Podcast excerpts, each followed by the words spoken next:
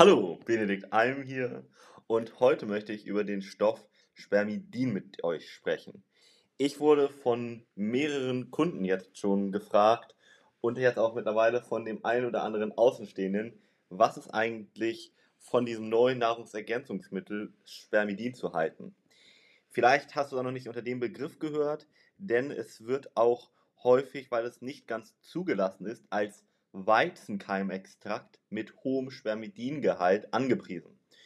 Ja, und tatsächlich, so wie der Name auch so ein bisschen vielleicht vermuten lässt, ist es tatsächlich bei Spermidin ein Zwischenprodukt bei der Bildung von Spermien, also ne, den, der männlichen Samenflüssigkeit kann man sozusagen sagen. So, wie du aber auch schon gehört hast, ja, Spermidin ist auch zum Beispiel in Weizen, Schrägstrich Weizenkeim enthalten, das heißt, du musst jetzt kein Sperma in irgendeiner Form zu dir nehmen, aber auch dort wäre der Stoff tatsächlich drin und er scheint, die Betonung liegt auf scheint, ähm, positive gesundheitliche Vorteile zu haben.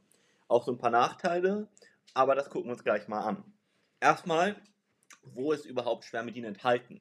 Ja, also in Weizen habe ich schon gesagt, dann auch in Soja, also gerade auch Sojabohnen, wobei beides ist eher so ein bisschen, ja, kritisch anzusehen. Also bei Soja würde ich so ein bisschen gucken.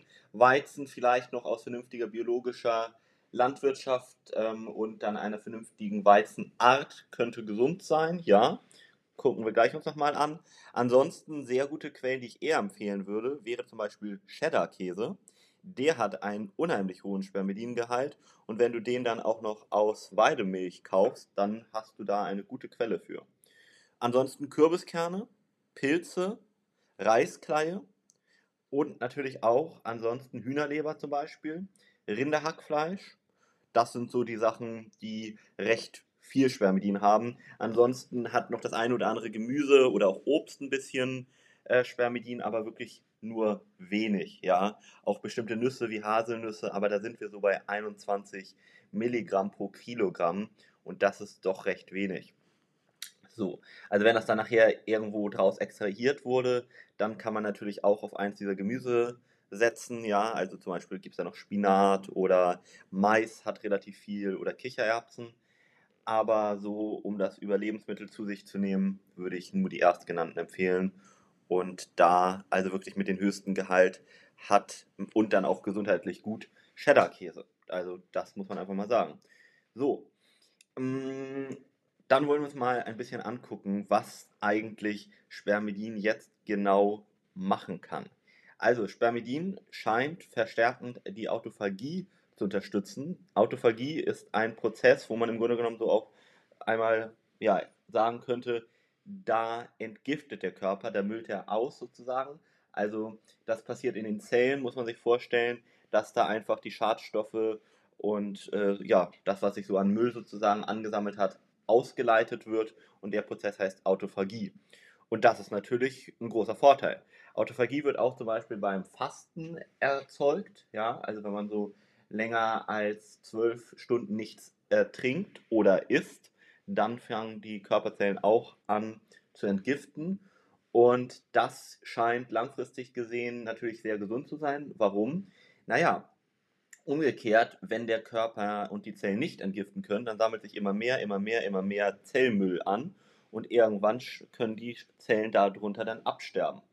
So, umgekehrt ist es dann natürlich so, wenn die Zellen immer wieder ihren Müll rausbringen, dann kann sich gar nicht so viel an Schadstoffen dort bilden und das geht dann in die Richtung, dass man so ein bisschen sagen kann, dieser Autophagieprozess per se ist lebensverlängernd und schützt vor allen möglichen Erkrankungen. Punkt.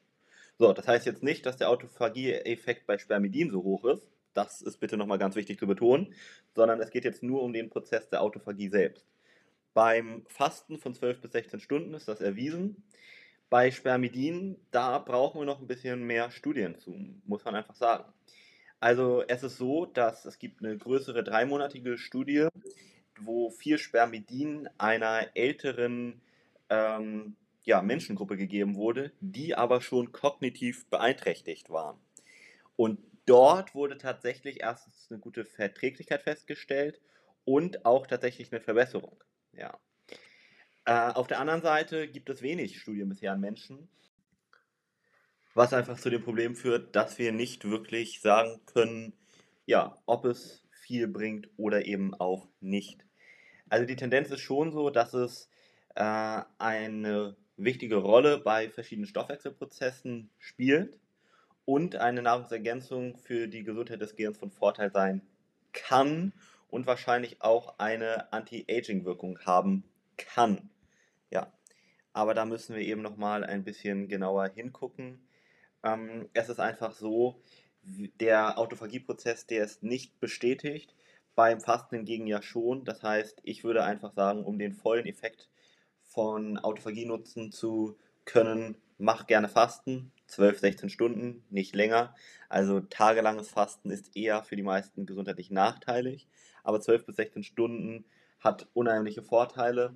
Wie gesagt, die Zellen können dann aufräumen sozusagen und dadurch kannst du wirklich, ich sag mal, dein Leben verlängern.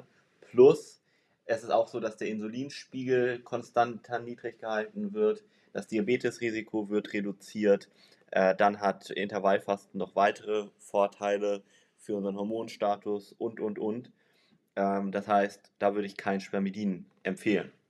Auf der anderen Seite scheint Spermidin eben auch nur bei kognitiv beeinträchtigten Menschen wirklich was zu bringen und da auch nur moderat. So. Das heißt, für den gesunden Menschen, sage ich mal, der gar nichts ja, neurologisch oder kognitiv hat, dem würde ich das gar nicht empfehlen. Wozu? Und der, der kognitiv beeinträchtigt ist, dem würde ich sagen, hey, da gibt es doch deutlich sinnvollere äh, Maßnahmen, ja, deutlich sinnvollere Nahrungsergänzungsmittel und vor allem da würde ich meistens eher anders ansetzen, Stichwort Neuroplastizität. Ja, das ist so der Stand ähm, im Januar 2023. Wenn es dazu neuere Erkenntnisse gibt, dann werde ich die, diese in einer neuen Folge, die ich dann auch unten in der Infobox verlinke, für euch zur Verfügung stellen. Ansonsten könnt ihr davon ausgehen, dass das hier der neueste wissenschaftliche Stand ist und ich persönlich würde vor allem, was ich jetzt gesagt habe, Spermidin keinem wirklich empfehlen. Wir brauchen einfach noch viel mehr Forschung dazu. Heißt nicht, dass es jetzt irgendwie nachteilig ist, großartig, das muss man auch sagen. Gibt auch eben Studien schon Richtung äh, Covid, wo es da, ja, sagen wir mal, die Infektion lindern konnte, scheinbar, aber da brauchen wir auch noch mehr äh, Studien zu. Und Dementsprechend warte da mal die nächsten Jahre ab. Richtung Autophagie habe ich gesagt, mach Intervallfasten und für andere kognitive Beeinträchtigungen, wenn du schon welche hast, gibt es sinnvollere Maßnahmen. Ja, und ansonsten, wenn Fragen bestehen, kontaktiere uns immer gerne. Und in diesem Sinne wünsche ich dir noch einen wundervollen Moment. Dein Benedikt Alm.